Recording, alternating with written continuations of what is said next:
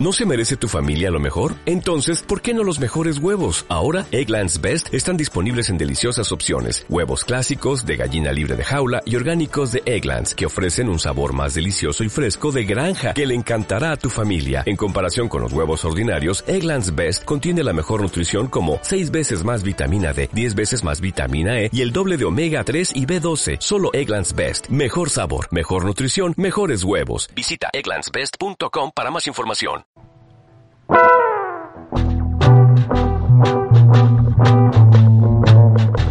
La soledad del corredor de fondo, de Alan Silito.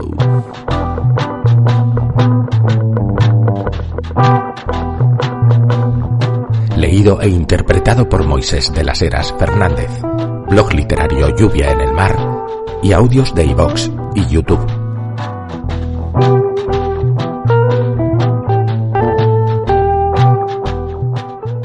2.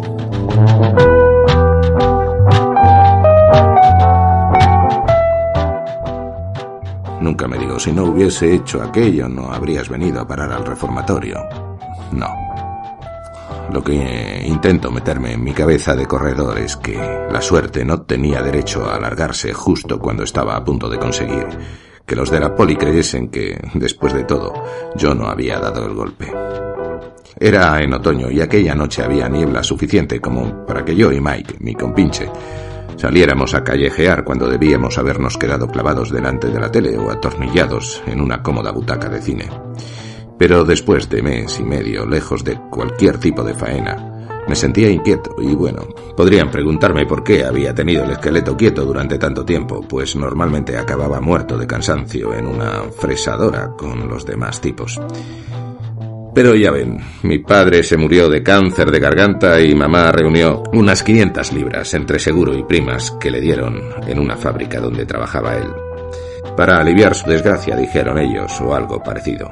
Ah, ahora creo, y mi madre debe pensar lo mismo, que un fajo de crujientes billetes negro-azulados de cinco libras no son cosa buena de ver por un alma viviente, a no ser que pasen volando de tus manos al cajón de alguna tienda y el de la tienda te dé enseguida a cambio cosas de primera clase por encima del mostrador. Así que, en cuanto tuvo el dinero, madre nos llevó, a mí y a mis cinco hermanos, a la ciudad y nos vistió con ropa nueva, como si fuéramos maniquíes. Luego encargó una tele de 21 pulgadas, una alfombra nueva porque la vieja estaba llena de sangre que soltó padre al morir y no se quería manchar, y cogió un taxi para volver a casa con bolsas llenas de comida y un abrigo de pieles nuevo. ¿Y saben? No se lo van a creer cuando se lo cuente. Al día siguiente todavía le quedaban cerca de 300 libras en el bolso abarrotado de cosas. Aunque, ¿a quién de nosotros se le iba a ocurrir ir a trabajar después de todo aquello? Pobre viejo, ni siquiera lo pudo ver. Y eso que tuvo que sufrir tanto y morirse para que tuviéramos aquel montón de pasta. Noche tras noche nos sentábamos delante de la tele con un bocadillo de jamón en una mano, una tableta de chocolate en la otra y una botella de limonada entre las piernas, mientras madre estaba arriba con algún tipo en la cama nueva que se había comprado. Y les digo que en la vida conocí a una familia más contenta que la nuestra durante aquellos dos meses en que tuvimos todo el dinero que necesitábamos. Y cuando la pasta se acabó, no me quedé pensando mucho tiempo, sino que cogí y salí a la calle. A buscar otro trabajo, le dije a madre. Esperando, supongo yo, echarle mano a otras 500 libras para que aquella vida tan agradable a la que nos habíamos acostumbrado siguiera y siguiera para siempre. Porque es increíble lo pronto que se acostumbra uno a una vida diferente. Para empezar, los anuncios de la tele nos habían enseñado que en el mundo había muchas más cosas que comprar de las que habíamos soñado cuando mirábamos los escaparates de las tiendas. Pero no habíamos visto todo lo que había que ver porque, en cualquier caso, no teníamos dinero para comprarlo. Y la tele hizo que todas las cosas nos parecieran veinte veces mejor de lo que habíamos creído que eran.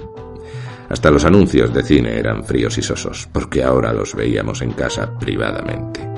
Solíamos pegar la nariz ante las cosas de las tiendas que no se movían y de repente veíamos su auténtico valor porque saltaban y brillaban en la pantalla. Y allí teníamos a una tía de cara pintarrajeada perdiendo la cabeza por echar sobre ellas sus zarpas de uñas pintadas o sus labios también muy pintados, no como los miserables anuncios que se veían en los carteles o en el periódico. Muertos como fiambres. Estos otros Andaban revoloteando por allí tranquilamente paquetes y botes en medio abrir, que te hacían pensar que todo lo que tenías que hacer era terminar de abrirlos antes de que fueran tuyos. Lo mismo que si vieras una caja de caudales abierta por el escaparate de una tienda y el dueño se hubiera ido a tomar una taza de té sin acordarse de dejar encerrada su pasta. Las películas que ponían eran también buenas en este sentido, porque no podíamos despegar los ojos de los policías que perseguían a los ladrones que llevaban maletas llenas de dinero y parecían que iban a conseguir escaparse para gastárselo. Hasta el último momento. Siempre deseaba que los tíos terminaran libres para quemar la pasta como les diera la gana y así nunca conseguía no querer estirar la mano y hundirla en la pantalla. Parecía un trozo de trapo como en el cine para coger al de la poli y hacerle una llave y que dejase de seguir al tipo de las maletas llenas de dinero. Hasta cuando se había cargado a un par de empleados de banco esperaba que no lo cogieran. De hecho, entonces deseaba más que nunca que no lo pescaran, porque eso significaba la silla eléctrica. Y yo no se la deseaba a nadie por mucho que hubiera hecho, porque una vez leí en un libro que en la silla eléctrica uno no se muere enseguida, ni mucho menos, sino que se va asando allí poco a poco, hasta que la palma. Y cuando la poli andaba persiguiendo a los bandidos hacíamos los mejores trucos con la tele, porque cuando uno de ellos abría la bocaza para soltar que iban a coger al tío, yo quitaba el sonido y le veía mover la boca como una carpa, una caballa o un ciprino, que imitara el papel que se suponía que tenía que interpretar. Era tan divertido que la familia entera se revolcaba casi muerta de risa por encima de la alfombra nueva, que todavía no había encontrado el camino del dormitorio. Con todo lo mejor era cuando hacíamos lo mismo con algún conservador que nos decía lo bueno que sería su gobierno si seguíamos votándoles, y siempre meneando, abriendo y agitando sus colgantes quijadas, levantando las manos para retorcerse el bigote y luego tocándose los ojales para asegurarse de que la flor no se le había estropeado. Así que te podías dar perfecta cuenta de que no se creía ni una de las palabras que estaba diciendo, especialmente si no salía ni un murmullo del aparato porque habíamos quitado el sonido.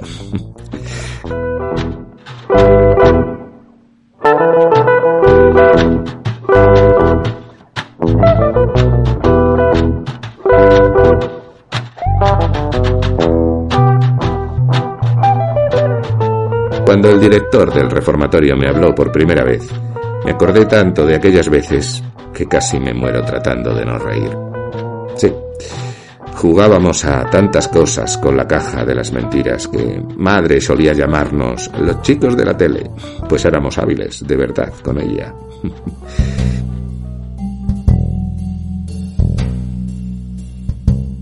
Mi amigo Mike salió con la condicional porque era su primer asunto, por lo menos el primero, del que se enteraron, y porque dijeron que nunca lo habría hecho si no hubiera sido por mí, que lo metí en aquello.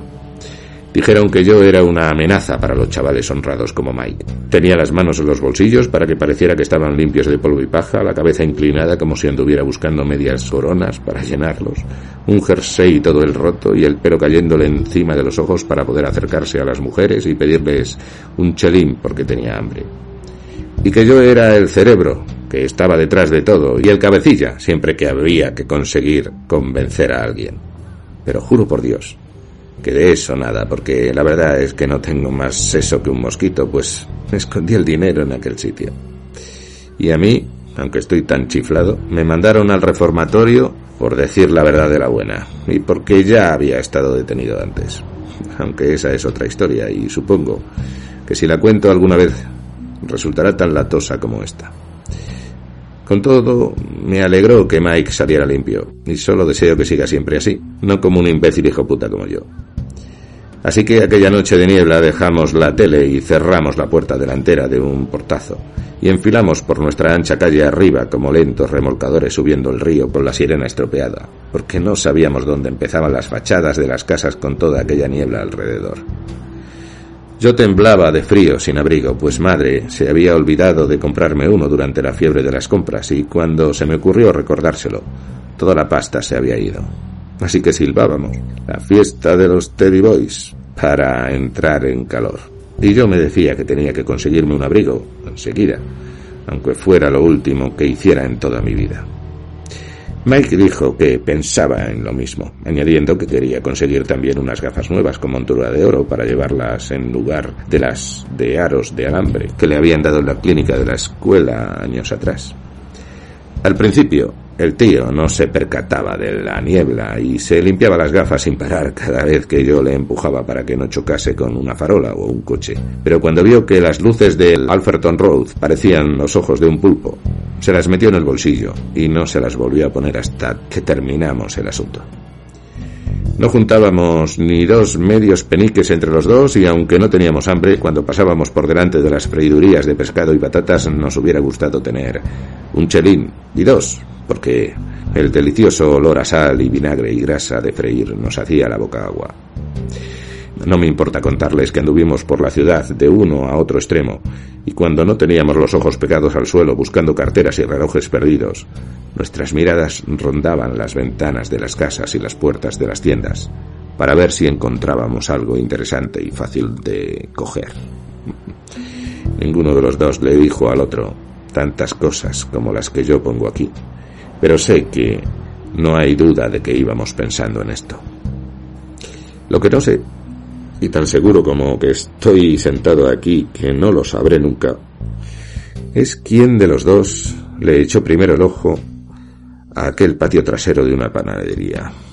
Sí, claro, queda muy bien decir que fui yo, pero la verdad es que nunca llegué a saber si fue Mike o yo, porque sé que yo no vi aquella ventana abierta hasta que él me dio un codazo en las costillas y me la señaló.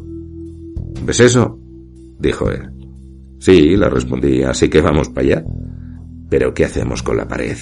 Me susurró acercándose para mirar. Encima de tus hombros, dije yo. Yo tenía los ojos fijos arriba. ¿Conseguirás llegar? Fue la última vez que se mostró algo animado. Déjame a mí, dije siempre preparado. Puedo llegar a cualquier parte subido a tus hombros. Mike era pequeñajo comparado conmigo, pero debajo de su jersey de cuello alto a cuadros Tenía unos músculos duros como el hierro, y al verle caminar calle abajo con sus gafas y las manos en los bolsillos, uno nunca le hubiera creído capaz de matar a una mosca. Pero a mí nunca me ha gustado estar en el bando opuesto al suyo en una pelea, porque es de esa clase de gente que se pasa la semana sin decir ni una palabra, clavado delante de la tele o leyendo una novela de vaqueros o simplemente dormitando. Cuando de repente ¡Plaf! y casi se carga a alguien por una tontería, como por ejemplo el haberle ganado en una carrera para conseguir el Fútbol Post del sábado por la noche, haberse colado delante de él en una parada de autobús o haberle molestado cuando estaba pensando en la sirena de la bañera de la puerta de al lado. Una vez le vi ponerse hecho una fiera con un tipo solo porque le había mirado de mala manera. Y luego resultó que el tipo era bizco y nadie lo sabía porque justamente aquel mismo día había venido a vivir a nuestra calle. Otras veces ninguna de estas cosas le importaba un carajo y supongo que éramos amigos porque yo tampoco solía hablar demasiado en todo un mes. Así que Mike levantó las manos como si le estuvieran apuntando con una ametralladora Gatling y se acercó a la pared como si fueran a borrarle del mapa, y yo trepé encima de él como si fuera una escalera de mano. Y él seguía allí con las palmas de las manos boca arriba para que yo pudiera subirme a ellas como si fueran la palanca elevadora de un coche, y sin que se escapara ni un sonido al respirar, ni el estremecimiento de una vacilación. En cualquier caso no perdí tiempo. Cogí la chaqueta que llevaba entre los dientes, la extendí encima del cristal, donde los cristales no cortaban demasiado porque sus filos habían quedado rebajados por las pedradas ocasionales recibidas durante años, y me senté a horcajadas casi antes de darme cuenta de dónde estaba. Luego bajé por el otro lado, y las piernas se me clavaron en la garganta cuando llegué al suelo, pues el salto resultó tan duro como cuando uno baja en paracaídas desde gran altura, pues uno de mis amigos me dijo que era igual que saltar desde una pared de cuatro metros, y aquella debía detenerlos. Luego recogí los cachos de mi cuerpo y abrí la puerta para que entrara Mike, que seguía haciendo muecas de burla y estaba muy animado porque ya habíamos hecho lo más difícil del asunto. Llegué, abrí y entré, como dice una divertida canción del reformatorio. Yo, no pensaba en nada de nada, como de costumbre, porque nunca pienso cuando estoy ocupado. Cuando vacío tuberías, afano sacos, salto cerraduras o levanto pestillos, obligando a mis descarnadas manos y a mis piernas tan flacas a moverse un poco, casi sin notar que mis pulmones tragan el aire hacia adentro y luego lo sueltan para afuera. Y ni darme cuenta de si tengo la boca cerrada y los dientes apretados, o de si está abierta, de si tengo hambre o me pica la miseria, o si tengo el hocico abierto y suelto tacos y escupo a la niebla de última hora de la noche. Y si no me entero de ninguna de esas cosas, ¿cómo voy a atreverme a decir que estoy pensando en algo? Cuando estoy considerando cuál será la mejor manera de abrir una ventana o forzar una puerta, ¿cómo voy a pensar en algo o tener ocupada la mente? Eso fue lo que el tipo de los cuatro ojos y bata blanca del cuaderno de notas no conseguía entender cuando me hacía preguntas durante días y días al llegar al reformatorio. Y aunque entonces hubiera sabido explicárselo como ahora, seguro que no lo habría entendido, porque ni siquiera yo mismo sé si lo entiendo en este momento. Aunque pueden apostar que estoy haciendo todo lo posible. Con que antes de que supiera dónde estaba, ya me encontraba dentro de la oficina del panadero, viendo a Mike coger la caja de dinero después de haber encendido una cerilla para ver dónde estaba y llevando estampada en la cara, bajo el pelo al rapé, una sonrisa de las buenas y muy apropiada, mientras cerraba las zarpas sobre la caja como si quisiera estrujarla para hacerla desaparecer. Fuera de aquí, dijo de repente sacudiendo la caja y sonaron las monedas. Larguémonos. A lo mejor hay algo más, sugerí yo, abriendo media docena de cajones de un escritorio. No, dijo él, como si llevara más de veinte años en el oficio. Esto es todo, no hay nada más. Y dio unas palmaditas a la caja. Yo abrí algunos cajones más, llenos de facturas, libros y cartas. ¿Y cómo lo sabes tú, solisto? Pasó delante de mí como un toro por delante de una cerca. Porque lo sé. ¿Verdad o no? Lo cierto es que los dos teníamos que ir juntos y hacer lo mismo. Yo le eché el ojo a una máquina de escribir completamente nueva, una maravilla, pero me di cuenta de que era demasiado fácil seguirle la pista, así que le eché un beso y salí detrás de Mike. Espera, dije yo cerrando la puerta, no tenemos prisa. Lo que no tenemos es tiempo, dijo él por encima del hombro. Tenemos suerte para ir tirando de esa pasta, susurré yo mientras cruzábamos el patio. Pero ten cuidado de que esa puerta no haga demasiado ruido o los chivatos se nos echarán encima. ¿Crees que soy idiota? dijo él, cerrando la puerta, con tal ruido que lo oyó toda la calle. No sé lo que haría Mike, pero yo me puse a pensar en cómo conseguiríamos llegar a casa sanos y salvos, con la caja encima de mi barriga y teniendo que cruzar todas aquellas calles. Porque Mike me la había puesto en las manos en cuanto llegamos a la calle principal, lo que a lo mejor significa que también él se había puesto a pensar y esto solo sirve para mostrar que uno nunca sabe lo que está pensando otro, a no ser que se ponga a pensar él también. Pero lo que yo estaba pensando en aquel momento no era gran cosa. Solo tenía algo de miedo que me lo hubiera derretido un soplete al pensar en lo que diríamos a uno de la poli que nos preguntara dónde íbamos con aquella chepa en la barriga. ¿Y qué es eso? preguntaría. Y yo voy y le digo, es un tumor. ¿Y qué quieres decir con eso de un tumor, amigo mío? Me respondería él interesado. Yo tosería y me apretaría el vientre como si me dolieran las tripas muchísimo y levantaría la vista haciendo como que iba camino del hospital y Mike me cogería del brazo como si fuera mi mejor amigo. Cáncer. Conseguiría decirle al cabrón lo que haría que su maldito cerebro de borracho sospechara un par de cosas. Tú, chaval de tu edad. Así que yo volvería a gemir esperando que el muy idiota comprendiera que se estaba pasando, lo que de hecho sería imposible, pero de todos modos añadiría, es cosa de familia, mi madre murió el mes pasado y yo me siento tan mal que seguramente moriré el mes que viene. ¿Qué? Lo tenía en las tripas, no, en la garganta, pero yo lo tengo en el estómago. Gemido y tos. Bueno, pues si tiene cáncer no deberías de andar por la calle, deberías estar en un hospital. y ahora yo me mostraría nervioso. Allí es donde trato de llegar, si usted me deja en paz y termina de hacerme preguntas. ¿Verdad, Mike? Gruñido afirmativo de Mike que se pondría a charlar sin parar. Entonces, Entonces, si en buena hora el de la poli nos diría que siguiéramos, añadiendo que el departamento de recepción de pacientes del hospital cerraba a las 12. Así que, ¿por qué no nos conseguía un taxi? Diría que si queríamos lo haría y además nos lo pagaría. Pero, no, pero nosotros le responderíamos que no se molestase, que aunque era de la poli, era un buen tipo, pero que sabíamos de un atajo por el que llegar a tiempo. Entonces, justo cuando doblábamos la esquina, su puñetero cerebro se daría cuenta de que íbamos en dirección contraria al hospital y nos gritaría que volviéramos, así que echaríamos a correr.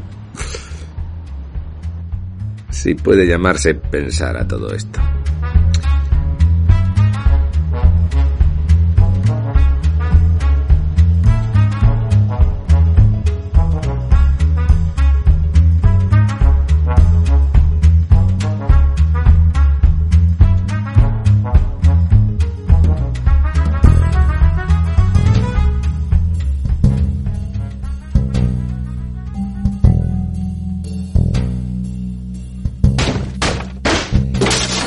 Arriba en mi cuarto, Mike abrió la caja de la pasta con un martillo y un escoplo, y antes de que nos diéramos cuenta de dónde estábamos, teníamos 68 libras, 15 chelines y 4 peniques y medio para cada uno. Allí, desparramados, encima de mi cama.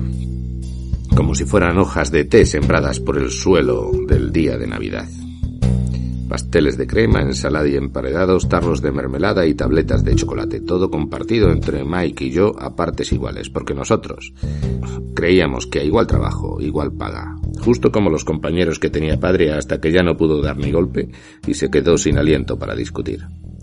Yo pensé en lo bueno que era que los tipos, como aquel pobre panadero, no amontonasen todo el dinero en uno de esos bancos con fachada de mármol que están en todas las esquinas de la ciudad, y en la suerte que teníamos nosotros de que no les confiaran la pasta por muchos millones de toneladas de cemento armado, de rejas de hierro y cajas de caudales que tuvieran, ni por muchos tipos de la poli que hubiera con sus ojos azules clavados en ellos, y en lo bueno que era que confiaran todavía en las cajas de metal cuando había tantos tenderos que los consideraban pasados de moda y procuraban modernizarse utilizando un banco lo que dejaba sin oportunidades a una pareja de tipos sinceros, honrados, trabajadores y conscientes, como Mike y yo. Ahora pensarán, y yo pensaría, y lo pensaría cualquiera con un poco de imaginación, que habíamos dado un golpe de lo más limpio posible, que con la panadería a casi dos kilómetros de donde vivíamos y sin alma alguna que nos hubiera visto, con la niebla y el hecho de que no habíamos estado más de cinco minutos en el sitio, la poli nunca sería capaz de seguirnos la pista. Pero se equivocarían. Me equivocaría yo y se equivocarían todos los demás, sin importar cuánta imaginación hubiéramos puesto en juego entre todos. Con todo, Mike y yo no empezamos a gastar el dinero por ahí, porque eso habría hecho pensar inmediatamente a la gente que habíamos dado un golpe o algo así y que habíamos conseguido algo que no nos pertenecía. Lo que para nada nos convenía, porque hasta en una calle como la nuestra hay gente a la que le gusta hacer favores a la poli, aunque nunca he comprendido por qué. Hay gente con tan mala leche que aunque solo tengan dos peniques más que tú, y piensen que se los vas a quitar en cuanto se te presente la más mínima oportunidad, harían que te metieran en la cárcel en cuanto te vieran arrancando el plomo de las tuberías de un meadero público, que ni siquiera es suyo solo para mantener sus dos peniques fuera de tu alcance. Así que no hicimos nada que delatar a los ricos que éramos, nada como ir a la ciudad o volver vestidos con trajes nuevos de Teddy Boys, todos flamantes, y llevando una batería para tocar skiffle, como hizo otro amiguete nuestro que había dado un golpe en la oficina de una fábrica seis meses antes. No. Nosotros cogimos los chalines y los peniques y envolvimos los billetes en fajos y los metimos en el canalón del desagüe que había justo a la puerta del patio trasero. A nadie se le ocurrirá mirar ahí, le dije a Mike. Lo tendremos escondido una semana o dos. Luego iremos sacando unas cuantas libras por semana hasta que lo hayamos liquidado todo. Podemos ser unos malditos ladrones, pero no unos novatos. Unos días después, un agente de paisano llamó a la puerta preguntando por mí. Todavía estaba en la cama, era las once, y tuve que despegarme de aquellas cómodas mantas cuando oí que madre me llamaba. Hay un hombre que te quiere ver, me dijo. Date prisa, o se irá. Yo la oía, haciéndole esperar en la puerta de atrás, charlando sobre el buen tiempo que habíamos tenido, pero de cómo parecía que iba a llover desde primeras horas de la mañana y, y él sin contestarle nada, a no ser que algún otro sí o no, de presumido. Me metí en los pantalones y me pregunté a qué habría venido. Sabía que era de la poli porque un hombre que te quiere ver en nuestra casa siempre significa eso. Y si hubiera sabido que al mismo tiempo había ido otro a ver a Mike, habría barruntado que era por aquellas 150 libras metidas en el canalón junto a la puerta de atrás, a menos de medio metro del zapato de aquel agente de paisano, con el que madre seguía hablando creyendo que me estaba haciendo un favor. Y yo, pidiendo que por amor de Dios le dijera que entrase, aunque pensándolo bien, me di cuenta de que eso le parecería más sospechoso que tenerle fuera. Porque ellos saben que les odiamos y se huelen, que hay gato encerrado si tratamos de parecer amables. Madre no había nacido ayer, pensé yo, bajando con seguridad los escalones que rechinaban. Lo conocía de antes. Bernard, del reformatorio, con sombrero. Ronald, del juzgado, con botas de pescador. Pete, de libertad condicional, con impermeable de cavador. La pasta de tres meses en cuello y corbata. Todo esto es de una canción de Skiffle que compuso un amigo mío, del reformatorio y que contaría entera si no fuera porque no pertenece a esa historia. Una gente que nunca tuvo en los bolsillos una cantidad como la que el tubo del desagüe guardaba en sus tripas. De cara se parecía a Hitler, hasta en el bigote con forma de pincel, a no ser que al medir más de un metro ochenta parecía todavía peor. Pero yo me estiré para mirar directamente a los ojos azules de aquel analfabeto, como hago siempre con todos los de la poli. Entonces se puso a hacerme preguntas y mi madre decía desde detrás. Lleva tres meses sin separarse del aparato de televisión, con que no puede tener usted nada contra él, amigo. Mejor sería que buscara en otra parte, porque ahí, plantado, está malgastando lo que cobra de sus impuestos que pago sobre mi sueldo. Lo que era para reírse, porque ella jamás había pagado impuestos, que yo sepa, y nunca los pagará. Espero. Bueno, ¿verdad que sabes dónde está la calle Pepplewick? Me preguntó la gente sin prestar atención a madre. ¿No está por donde Alfredton Road? Le pregunté yo, servicial y animado. A que también sabes que a medio camino, a mano izquierda, hay una panadería, ¿verdad? ¿No está en la puerta de al lado de un pub? Quise saber yo. Él me respondió cortante. No, maldita sea, no está ahí. Los de la poli siempre pierden la paciencia enseguida. Y las más de las veces no ganan nada con ello. Entonces no la conozco, le dije, salvado por el gong. Se puso a trazar círculos cada vez mayores en la entrada con su enorme zapato. ¿Dónde estuviste el viernes pasado por la noche? Otra vez en el ring. Pero ahora era peor que en un combate de boxeo. No me gustaba que tratara de acusarme de algo que no estaba seguro de que hubiera hecho yo. ¿Estuve en la panadería que decía usted? ¿O en el paz de la puerta de al lado? Te vas a ganar cinco años en el reformatorio como no me respondas sin rodeos, dijo, desabrochándose el impermeable, aunque allí fuera, donde seguía de pie, hacía frío. Estaba pegado a la tele como ha dicho mi madre, juré sin dudarlo, pero él siguió con sus estúpidas preguntas. ¿Tenéis aparato de televisión? Con las cosas que me preguntaba no hubiera engañado ni a un chaval de cada dos. ¿Y qué podía contestarle yo a esto último si no? ¿Acaso se ha caído la antena o es que quiere entrar a verla? Al contestarle así todavía le gusté mucho menos. Sabemos que el viernes pasado no estuviste escuchando la televisión y tú también lo sabes. ¿A que sí? A lo mejor no lo escuchaba, pero la estaba mirando, porque a veces quitamos el sonido para divertirnos un rato.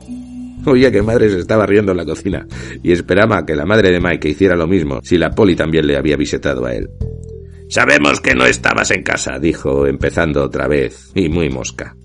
Siempre dicen nosotros, nosotros y nunca yo, yo, como si se sintieran más valientes y mejores sabiendo que son un montón contra uno solo.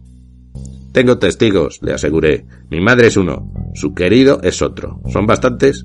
Puedo conseguirme una docena más, y hasta trece si quiere. No quiero mentiras, respondió enfadado. Lo único que quiero saber es dónde pusiste aquel dinero. No pierdas la cabeza, me repetía para mis adentros. No pierdas la cabeza oyendo como mamá preparaba platos y tazas y ponía la sartén en el fuego para freír el tocino. Di un paso atrás y con el gesto, como si fuera un mayordomo, le invité a entrar. Entre y registre la casa si tiene una orden judicial, claro. Oye, chico, dijo él como el asqueroso idiota de camorrista que era. Basta ya de charlas, porque si te llevamos al cuartelillo, te ganarás unos cuantos moretones y saldrás con los ojos negros. Y yo sabía que no estaba bromeando, porque he oído hablar de todos los procedimientos que se usan. Sin embargo, esperaba que algún día fueran él y todos sus compinches los que tuvieran los ojos morados y recibieran las coces. Uno nunca sabe. Podría pasar antes de lo que la gente cree, como en Hungría. Dime dónde está el dinero y saldrás con la condicional. ¿Qué dinero? Le pregunté porque también me habían hablado antes de esta treta. Ya sabes qué dinero. Tengo cara de saber algo sobre dinero, dije, haciendo pasar el puño por un roto de la camisa. El dinero que robaron, lo sabes perfectamente, insistió él. No podrás engañarme, así que será mejor que no lo intentes. ¿Eran tres chelines y ocho peniques y medio? pregunté yo. ¡So bastardo ladrón! Ya te enseñaré yo a robar el dinero que no te pertenece. Y volví la cabeza. Mamá, grité, llama a mi abogado y que se ponga el aparato, ¿quieres? Te crees muy listo, ¿verdad? me dijo de un modo muy poco amistoso. Pero no descansaremos hasta que lo aclaremos todo. Oiga, supliqué como si me fueran a saltar los ojos a fuerza de sollozos porque sospechaba de mí. Está muy bien. Que hablemos así, casi es igual que en un juego, pero me gustaría saber de qué se trata, porque le juro por Dios que acabo de levantarme de la cama y me lo encuentro usted aquí en la puerta diciéndome que he robado un montón de dinero, un dinero del que yo no sé nada de nada. El tipo se pamoneó como si me hubiera atrapado, aunque no comprendí por qué lo creía.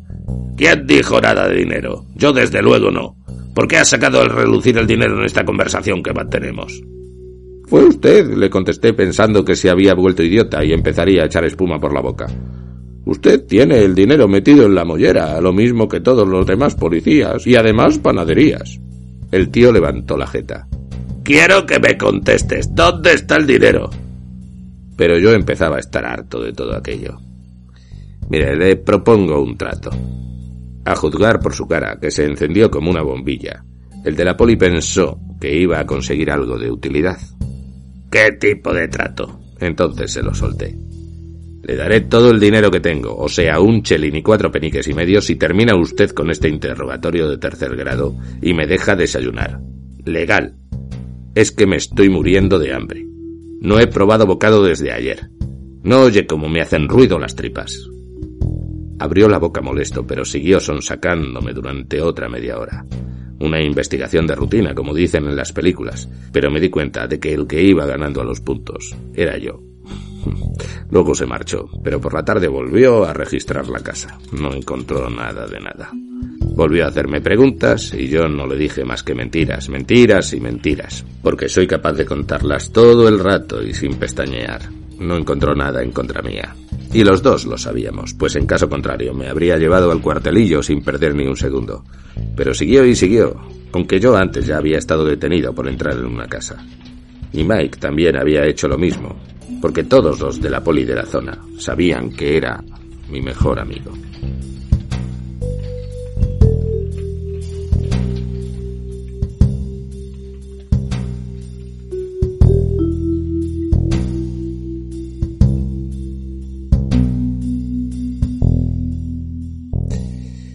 Cuando se hizo de noche, yo y Mike estábamos en el cuarto de estar de nuestra casa casi a oscuras y con la tele puesta.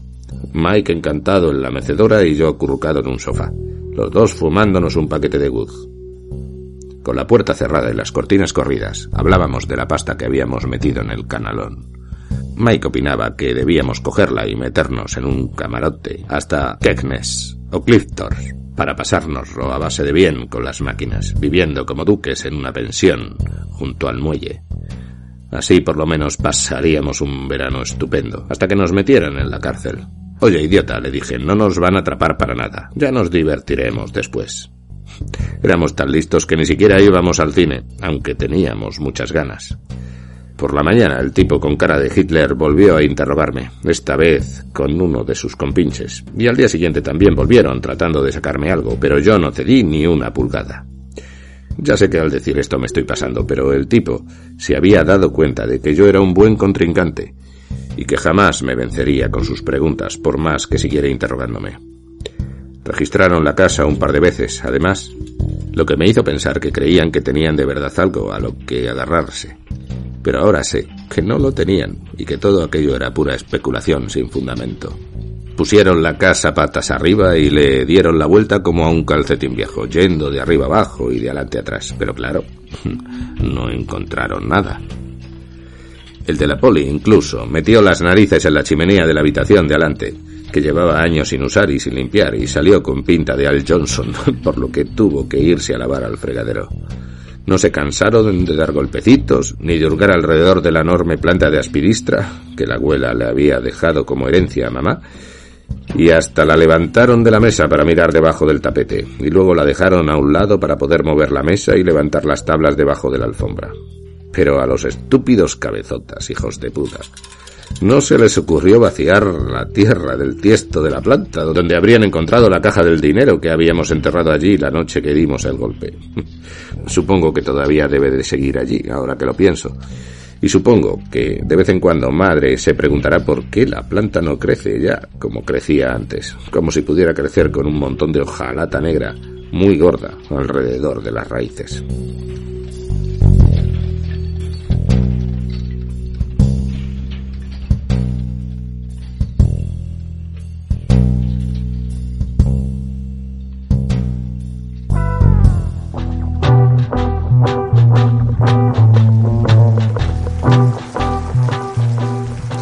Última vez que llamaron a nuestra puerta fue una mañana lluviosa a las nueve menos cinco y yo estaba en mi asquerosa cama durmiendo como un tronco. Mamá se había ido a trabajar aquel día, así que le grité que esperara un poco y luego bajé a ver quién era. Allí estaba, un ochenta de alto y empapado, y por primera vez en mi vida hice una cosa idiota que nunca olvidaré. No le dije que entrara a guarecerse de la lluvia, porque quería que cogiese una pulmonía doble y se muriera. Supongo que si hubiera querido, me habría dado un empujón para entrar, pero a lo mejor le gustaba hacer preguntas en las puertas de las casas, y no quería quedar en inferioridad al cambiar de tercio, ni siquiera cuando estaba lloviendo. Si no me gusta ser rencoroso, no es por ningún principio que tenga, pero aquella muestra de rencor, según se demostraría, no me vino nada bien. Debería de haberle tratado como a un hermano al que llevaba 20 años sin ver y arrastrarle dentro de la casa para que tomara una taza de té y se fumara un pitillo, contarle la película que había visto la tarde anterior, preguntarle cómo estaba su mujer después de la operación y si le habían afeitado los pelos de la tripa para hacérsela y luego despedirle feliz y satisfecho junto a la puerta de delante. Pero no, pensé, vamos a ver con qué me viene ahora. Se quedó allí junto a la puerta, a lo mejor porque allí se mojaba menos, o porque quería mirarme desde un ángulo diferente. A lo mejor solo era porque encontraba aburrido ver cómo un tipo le contaba mentiras sin parar siempre desde el mismo ángulo. Te han identificado, dijo quitándose unas gotas de lluvia al retorcerse el bigote. Una mujer os vio a ti y a tu compinche ayer y jura por lo más sagrado que sois los mismos tipos que vio entrar en la panadería. Yo estaba totalmente seguro de que seguía con sus embustes, porque Mike y yo no nos habíamos visto el día anterior, pero puse cara de preocupado. Esa mujer, sea la que sea, es una amenaza para la gente inocente, porque la única panadería en la que estuve últimamente es la que hay en nuestra calle cuando fui a comprar de fiado un poco de pan para mi madre. El tío no se lo tragó. Así que ahora quiero saber dónde está el dinero, dijo, como si yo no le hubiera contestado nada de nada. Creo que mamá se lo ha llevado esta mañana al trabajo para tomar un poco de té en una cantina. La lluvia caía con tanta fuerza que pensé que como no entrara se llevaría al de la poli arrastrando. Pero eso no me importó demasiado y seguí. Recuerdo que ayer por la noche lo puse en el florero encima de la tele. Solo eran un chelín y tres peniques que había ahorrado para comprarme un paquete de pitillos. Esta mañana. Y estuve a punto de sufrir un ataque epiléptico cuando vi que había volado. Contaba con aquel dinero para gastármelo hoy, porque para mí la vida sin un pitillo no merece la pena, ¿no le parece? Comprendí que las cosas estaban saliéndome bien y empezaba a sentirme a gusto imaginándome que aquel iba a ser el último cargamento de mentiras y que si seguía manteniendo la cara lo suficiente, esta vez vencería esos bordes. Mike y yo saldríamos para la costa dentro de unas semanas a corrernos la gran juerga de nuestra vida. Jugaríamos al futbolín y nos ligaríamos a un par de chiquillas que nos lo harían pasar en grande. Y con este tiempo no voy a andar cogiendo colillas por la calle, seguí. Porque estarían empapadas de lluvia.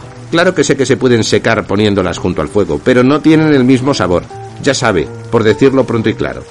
La lluvia hace que cambies, así que no se puede pensar en fumarlas. Las convierte en una asquerosidad que sabe muy mal. Empezaba a preguntarme, detrás de mis ojos de idiota, por qué el tipo de la poli no me cortaba en seco diciéndome que no tenía tiempo para seguir oyendo todo aquello. Pero ya no me miraba. Y todos mis pensamientos sobre Skegnes se hicieron pedazos dentro de mi maldita mollera. Quise que me tragara la tierra cuando vi en lo que había clavado la vista el tío.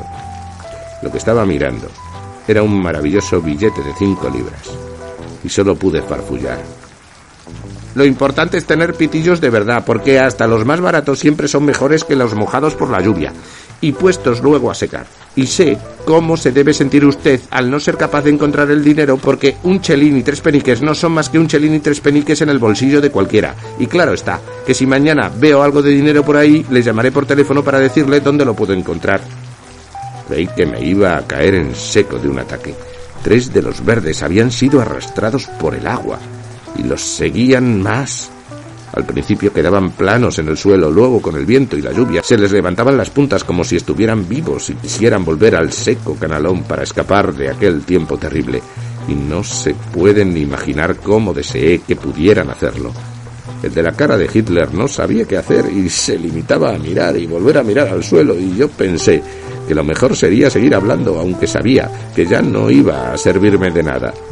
Es un dato seguro, lo sé, que el dinero no se consigue con facilidad y que uno no encuentra nunca medias coronas en los asientos de un autobús ni en los cubos de basura. Y anoche no vi ninguna en la cama porque me habría dado cuenta, ¿no cree?